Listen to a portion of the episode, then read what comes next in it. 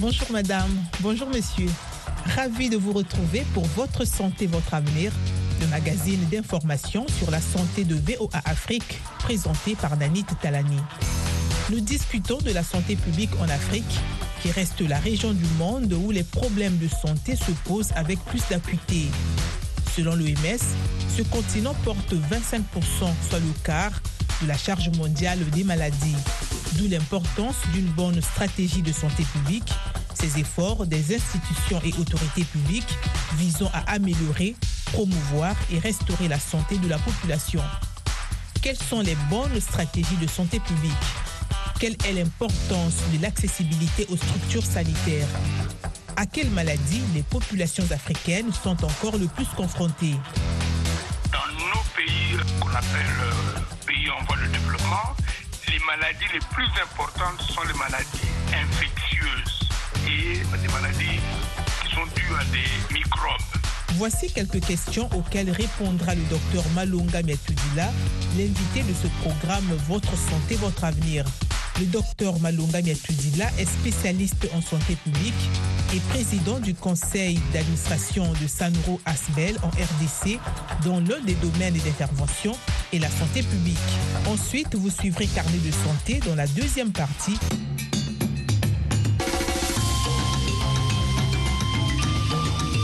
Votre santé, votre avenir, l'invité de la semaine. Voici le moment de suivre l'interview que nous a accordé le docteur Malunga Miatudila. Non, merci en tout cas d'avoir accepté cette invitation. Nous allons donc parler de ce que votre organisation fait, notamment en matière de santé publique. Mais avant même d'entrer dans le vif du sujet, est-ce que vous pouvez nous expliquer ou bien nous parler de ce que c'est que SANRU? Oui, qu'est-ce que c'est que SANRU? SANRU, en fait, euh, c'est un acronyme pour Santé Rurale. Donc, c'est un programme qui a commencé en 1981 grâce à l'USAID. L'USAID est le père de SANRU. Maintenant, euh, nous l'avons euh, accepté et donc si on peut dire le père de Sanru, c'est l'USAID et la mère de Sanru, c'est l'Église du Christ au Congo, la Fédération des Églises protestantes du Congo. Donc en 1981, Sanru est né avec l'accord du gouvernement zaïrois à cette époque. Et depuis lors, nous travaillons pour la promotion de la santé, principalement en zone rurale. Ah. Maintenant, le U là est devenu euh, ruro-urbaine parce que les, les- les villes du Congo ne sont pas tellement euh, différentes des, des zones rurales. Merci beaucoup. Alors, dans quelle province euh, SANRU a-t-elle ses activités? Ah, nous sommes présents dans les 26 provinces de la RDC. Donc nous sommes présents partout. La RDC est divisée en zones de santé et nous couvrons 516 zones de santé sur les 516 qui existent. Merci. Et quels sont vos principaux domaines d'intervention?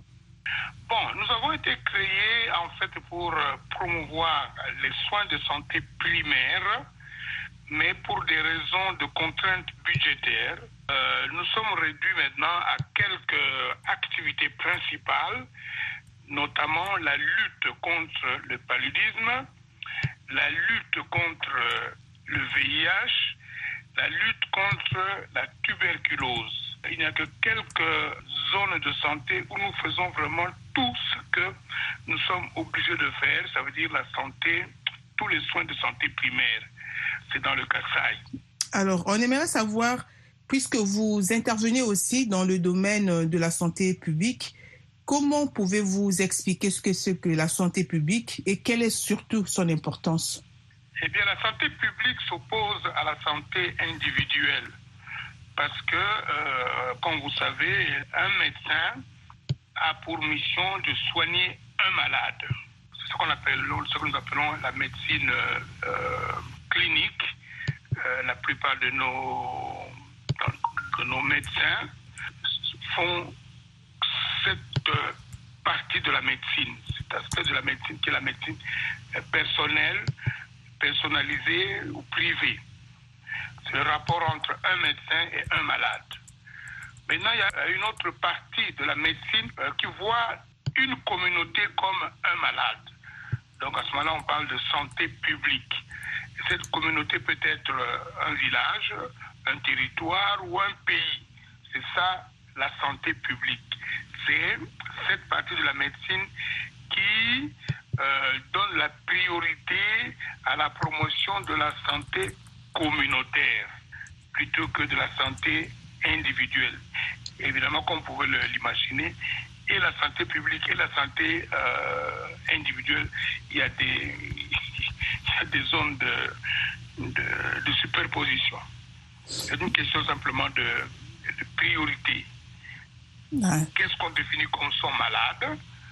Un médecin vous dire mon malade s'appelle euh, Eugénie et l'autre médecin va vous dire mon malade se trouve c'est défini comme la République euh, populaire du Congo, ou bien le Niger.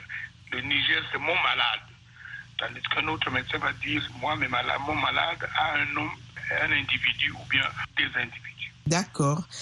Alors, suivant les actions que vous menez sur le terrain, quels sont les principaux problèmes de santé publique auxquels les populations sont souvent confrontées? Bon, ça dépend des pays.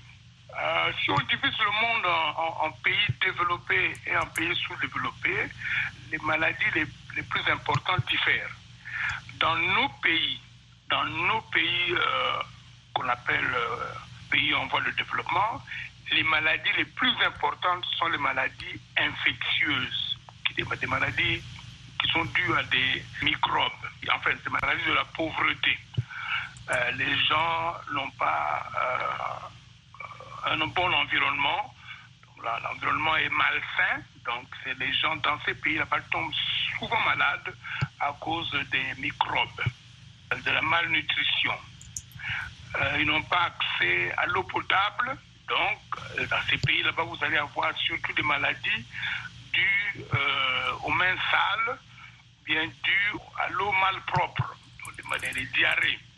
Alors que dans les pays développés, comme l'environnement a été assaini, les maladies, euh, des, microbes ont, reculé. Il y a très peu de maladies infectieuses dans les pays développés. Dans les pays développés, comme les gens sont dans un environnement sain, ils vivent plus longtemps. Donc dans ces pays là-bas, on voit plutôt les maladies de l'âge avancé, euh, comme le diabète, les maladies cardiaques. Euh, c'est parce que bon, les gens vivent plus longtemps ils attrapent des maladies euh, de la dégénérescence, des maladies de la vieillesse. Il euh, y a une autre chose qui me paraît très intéressant. Dans les pays du Nord, où le sens de la famille a, disparu plus ou moins, de sorte qu'on y trouve beaucoup plus les maladies de la solitude, de la dépression, des maladies du stress. Donc voilà, si on, je peux contraster le monde euh, développé et le monde en voie de développement. Là, c'est de façon générale. Mais si on veut rester plus précis en ce qui concerne l'Afrique en général et la RDC en particulier, quelles sont les maladies les plus courantes qu'on y trouve? Voilà. Euh, il suffit seulement de regarder les statistiques. Quelles sont les maladies qui tuent les Africains? Premier, le paludisme, la malaria. Deuxième, les infections respiratoires aiguës. Troisième, les diarrhées, les maladies diarrhéiques. Et puis alors, il y a la tuberculose, il y a le, VIH, mais vraiment, le Covid, mais la Covid, mais ces maladies viennent vraiment en, en quatrième, cinquième position par rapport aux maladies que j'ai citées. Le paludisme, c'est le grand tueur. Les diarrhées, c'est le grand tueur des enfants. Et les infections respiratoires, c'est un autre grand tueur des enfants. Si je peux mettre les maladies sur un podium, je ferai ça. Vous suivez Votre santé, votre avenir sur VOA Afrique. Et qu'en est-il des femmes enceintes? Quelle est la situation des femmes enceintes? Pour l'Afrique en général, je dirais que la femme enceinte et encore sous ce qu'on nous a présenté comme étant la malédiction de, de Ève. La maternité fait beaucoup de ravages en Afrique. Euh, nos sœurs, nos, mamans aiment accoucher. Malheureusement, euh, l'accouchement, la grossesse, euh, l'accouchement ne se fait pas dans des conditions correctes, de sorte que sur 100 000 naissances, on a 100 000 naissances vivantes, on a souvent en Afrique 500 femmes qui meurent. Euh, je peux dire que chaque jour, parce que ce que j'ai dit euh, au Congo, chaque jour qui passe au Congo, il y a au moins six femmes qui meurent de complications de la grossesse au moment de l'accouchement. Parce que les conditions d'accouchement ne sont pas bonnes. C'est 100 fois plus que dans les pays euh, développés. Beaucoup de femmes meurent au moment où elles veulent donner la vie. Donc la maman, la femme perd la vie, hélas. Quelles sont donc les meilleures stratégies de santé publique pour venir à bout de tous ces problèmes? Bien, nous n'avons pas euh, inventé la roue. Regardons simplement ce que les autres ont fait.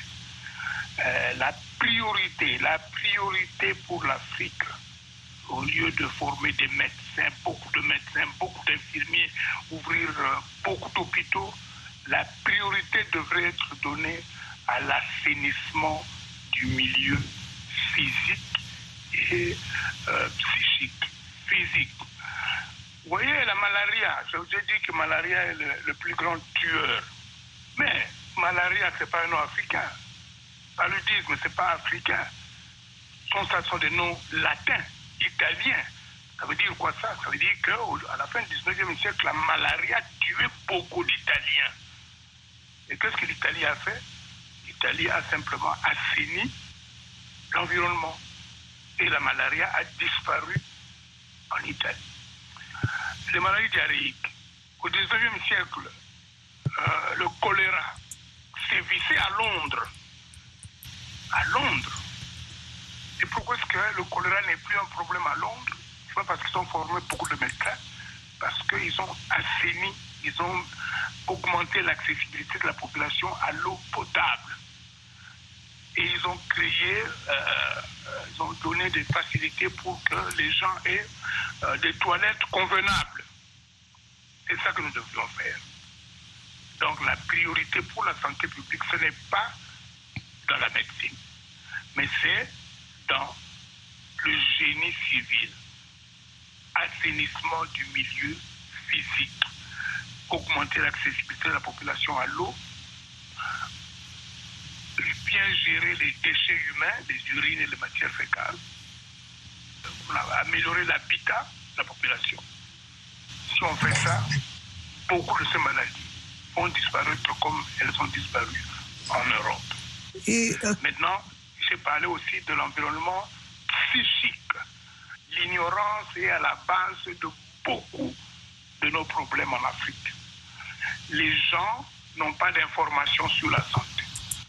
Donc si on peut aussi augmenter les connaissances, les bonnes connaissances de la population en matière de santé, le meilleur médecin de quelqu'un, c'est lui-même.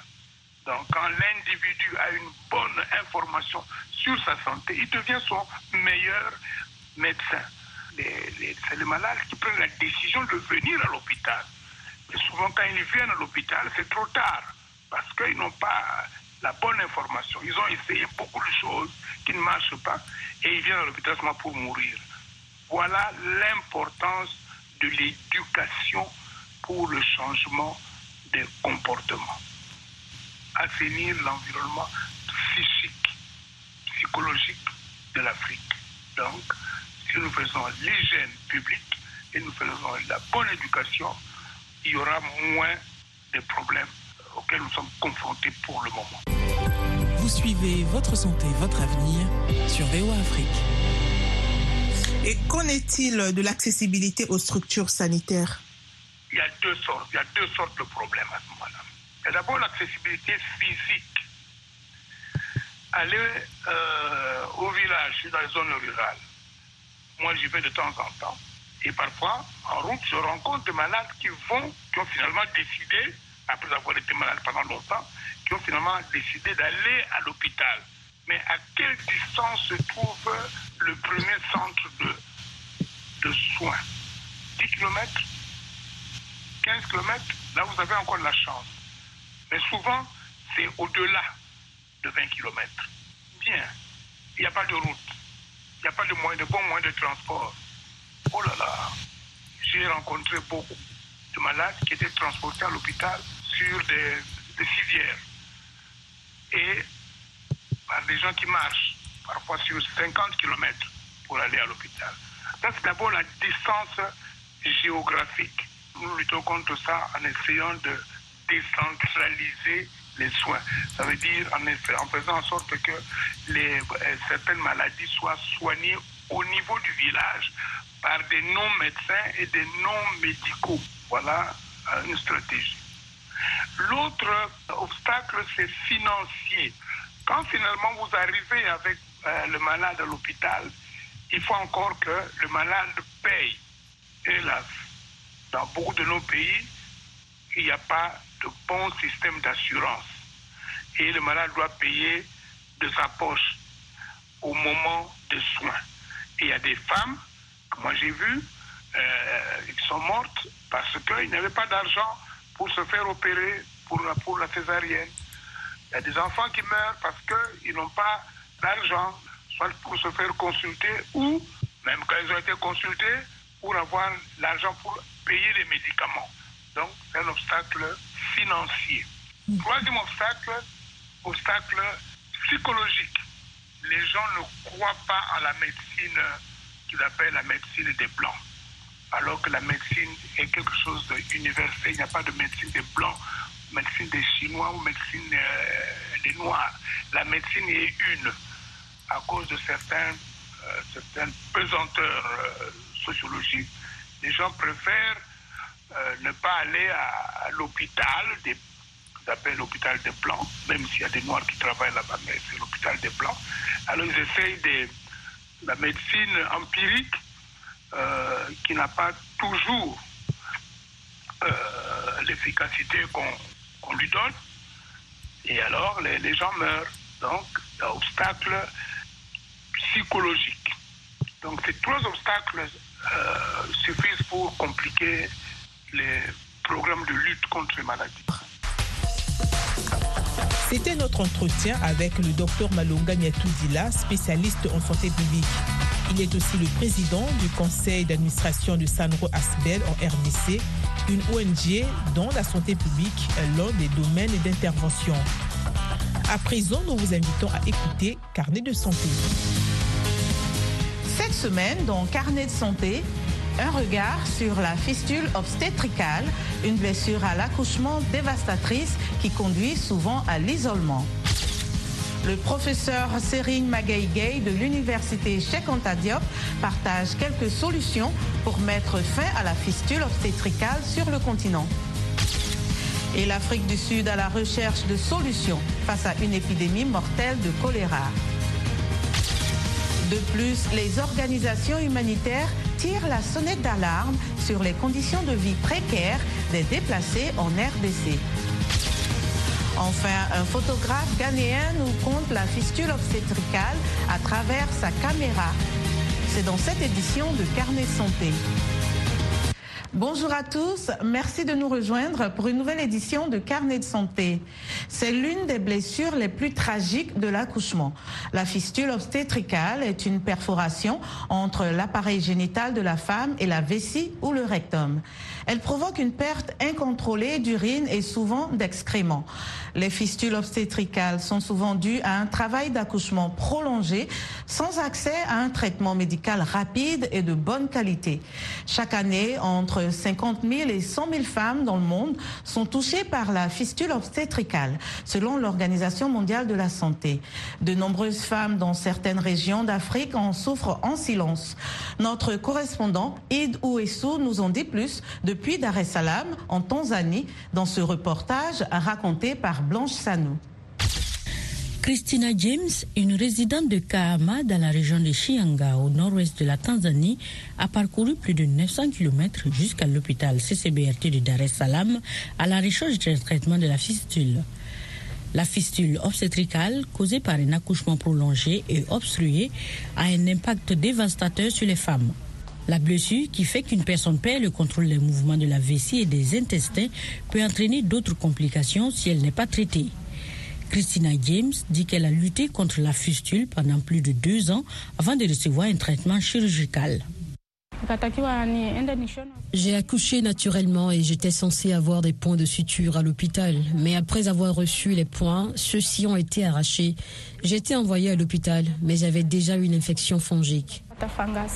Bien qu'elle ait cherché de l'aide, Christina James dit que ses problèmes médicaux n'ont pris fin que cette année lorsqu'elle est arrivée à l'hôpital CCBRT.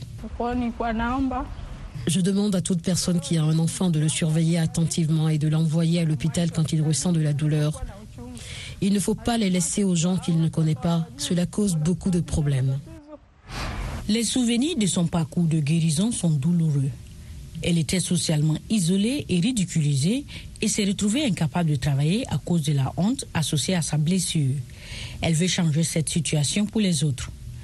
Les médecins du pays veulent également encourager les femmes à comprendre la maladie et à demander de l'aide. Daniel Michael, chirurgien dans un hôpital où Christina James reçoit un traitement, affirme que la communauté doit également soutenir les femmes. Nous demandons une prise en charge rapide de ces femmes en temps opportun, car le plus gros problème de la fistule survient pendant la douleur du travail. Ces patientes sont ignorées. Nous demandons donc au niveau de l'hôpital que les patientes ne soient pas gardées dans une période prolongée de travail. Et si l'hôpital ne peut pas les aider à temps, ils doivent les référer le plus rapidement possible. Chaque année, selon l'Organisation mondiale de la santé, entre 50 et 100 000 femmes sont touchées par une fistule obstétricale qui peut être traitée généralement par chirurgie. Le docteur Serigne Magaïgay est professeur d'urologie à l'université Cheikh Anta Diop et andrologue. Il nous en dit plus sur la fistule obstétricale. C'est une complication de l'accouchement qui est le corollaire d'une mauvaise surveillance de la grossesse, qui aurait permis d'identifier les femmes qui auront des complications parce que le fœtus soit est trop gros ou bien parce que les parties génitales ne sont pas suffisamment développées pour permettre à la, au fœtus de progresser, ou bien que le bébé est mal positionné dans l'utérus, dans le ventre de la mère, et toutes choses qu'on peut voir pendant les consultations prénatales qui ont manqué dans dans le cas pareil.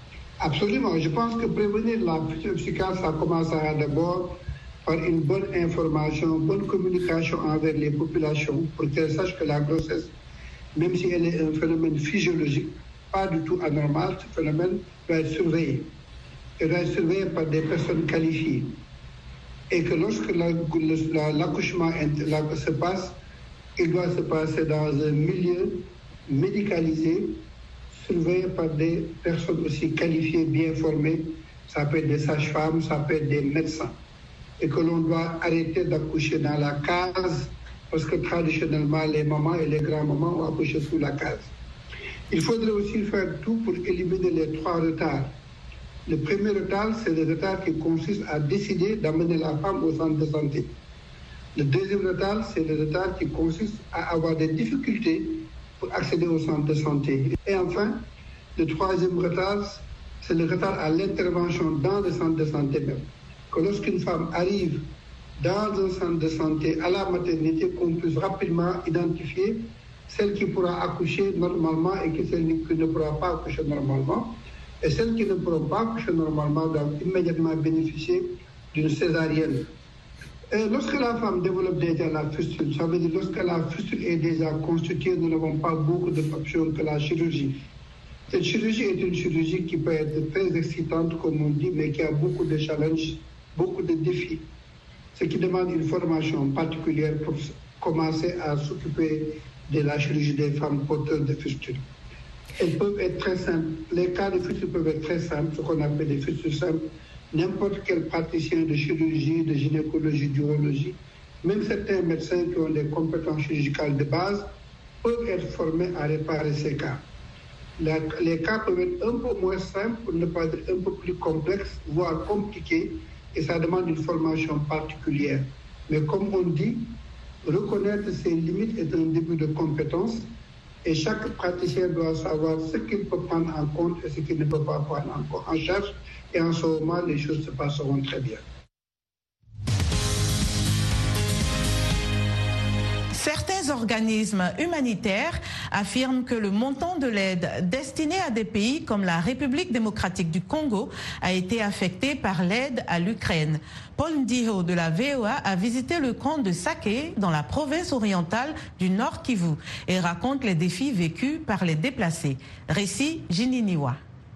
Gâteau Francine, mère de six enfants, vit depuis dix mois dans le camp de Sake pour personnes déplacées en RDC.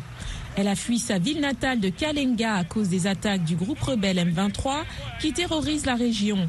Elle dit que la vie est dure dans le camp et qu'elle doit parfois mendier de la nourriture. J'ai fui mon village à cause de la guerre n'est pas le M23. Quand ils sont arrivés chez nous à Kalenga, ils ont lancé une bombe sur ma maison. Alors nous nous sommes enfuis. Je n'ai rien emporté avec moi. Comme Francine, ce garçon de 15 ans qui n'a donné que son prénom, Sam, a été placé par le conflit dans la région.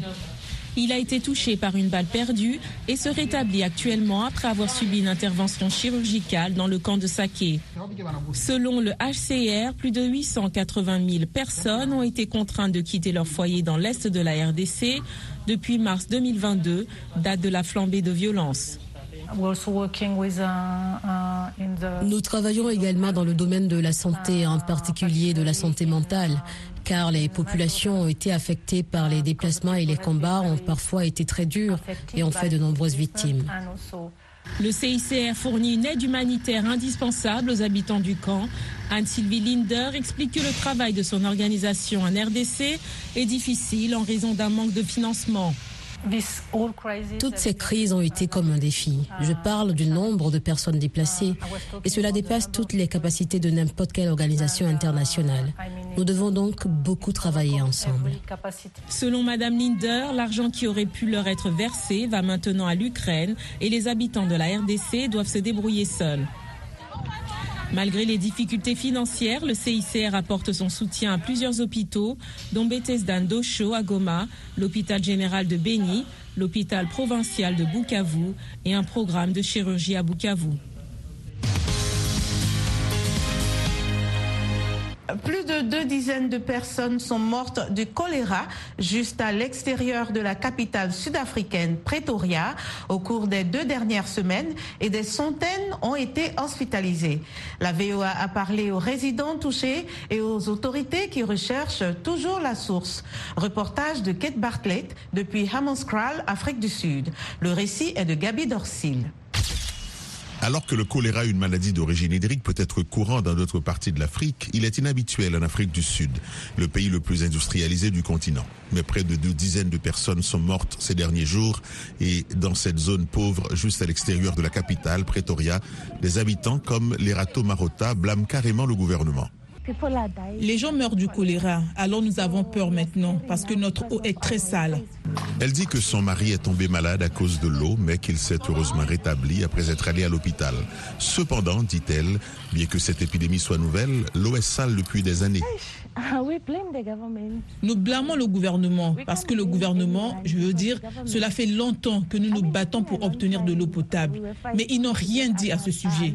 Je pense que c'est de la corruption parce qu'ils ne nettoient pas l'eau.